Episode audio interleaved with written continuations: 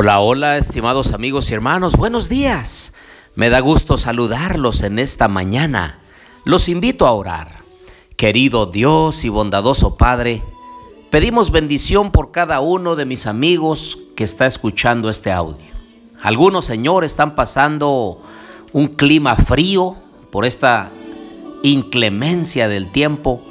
Te pedimos que los bendiga, Señor que el calor de tu gracia, de tu misericordia los abrace y los mantenga en una temperatura adecuada. Bendice nuestro estudio de esta mañana. Enséñanos a través de tu palabra. Lo pedimos en Jesús. Amén. Bien, les doy la bienvenida a nuestro estudio y reflexión de la palabra de Dios. Les habla su amigo y hermano Marcelo Ordóñez desde el puerto de Veracruz, México. Abran su Biblia por favor en Apocalipsis capítulo 14 versículos de 9 al 12.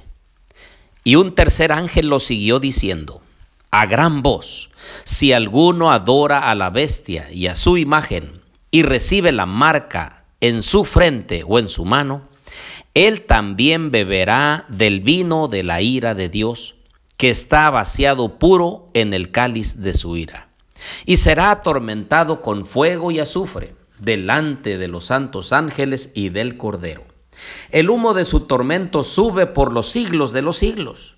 No tienen reposo de día ni de noche los que adoran a la bestia y a su imagen, ni nadie que reciba la marca de su nombre.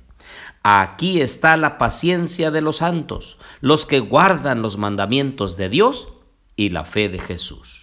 Los cristianos después del gran chasco de 1844 interpretaron la expresión un tercer ángel lo siguió diciendo como un indicador de que este ángel inicia su misión después de que los primeros dos ángeles de Apocalipsis 14 del 6 al 8 concluyen su tarea. Estos cristianos identificaron la bestia mencionada en Apocalipsis 14 con la bestia de diez cuernos de Apocalipsis 13 del 1 al 10, que a su vez era identificada con el papado. Se señaló que aunque la persecución de los 1260 años de los santos por parte de dicha bestia concluyeron en 1798, la misma bestia se recupera de su herida mortal y oprime de nuevo y oprimirá a los santos del Señor. Ahora debemos decir que dado que la bestia de diez cuernos fue considerada como una iglesia, es decir, la iglesia católica romana, se entendió que la imagen de la bestia era otra iglesia. Los cristianos entonces creían que la bestia de dos cuernos, ahora representada por los Estados Unidos de América, formaría un día esta imagen al unir la iglesia, es decir, el poder religioso protestante, y el Estado, o sea, el poder civil de la República. J.N. Andrews, un escritor de hace dos siglos, por ejemplo, señaló en 1851 que puesto que la marcha de la civilización y del cristianismo, así como el curso natural del sol, siempre han sido hacia el oeste. La bestia de dos cuernos, es decir, los Estados Unidos de Norteamérica, se encuentra al oeste del territorio de la bestia de diez cuernos, o sea, la Europa. Sostuvo también que el territorio de la bestia de dos cuernos era el mismo, donde serían predicados los mensajes de los tres ángeles. Andrews consideró que el hecho de que las 13 colonias que más tarde se convirtieron en los Estados Unidos declararan su independencia en 1776, poco antes de la caída del papado producida por la Revolución Francesa en 1789 había preparado entonces el camino para que la bestia de dos cuernos realizara su obra después de que la primera bestia perdiera su poder y recibiera su herida mortal. Ahora, cabe aclarar que la Iglesia Católica Romana asume su papel como la bestia de diez cuernos porque instituye un credo Número dos, establece dicho credo como la regla de fe y prueba de feligresía. Número tres, transforma ese credo en el tribunal por medio del cual juzga a las personas. Cuatro, considera herejes a todos los que no se acojan a ese credo. Y cinco, procura la ayuda del poder civil para imponer sanciones a aquellos a quienes habían denominado como herejes.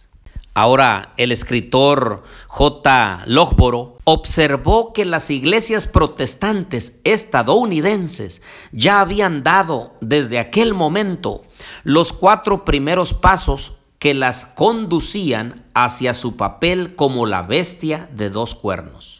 Ahora bien, el hecho de que la bestia de dos cuernos impone la marca de la bestia de diez cuernos sobre todos los seres humanos hizo que los cristianos de aquel entonces concluyeran que dicha marca se refería a una institución que tanto la Iglesia Católica como los protestantes aceptan de común acuerdo. Para ser más precisos, una institución del papado implementada por el protestantismo. Y ninguna otra institución encaja mejor en el devenir profético que la observancia del primer día de la semana, es decir, el domingo.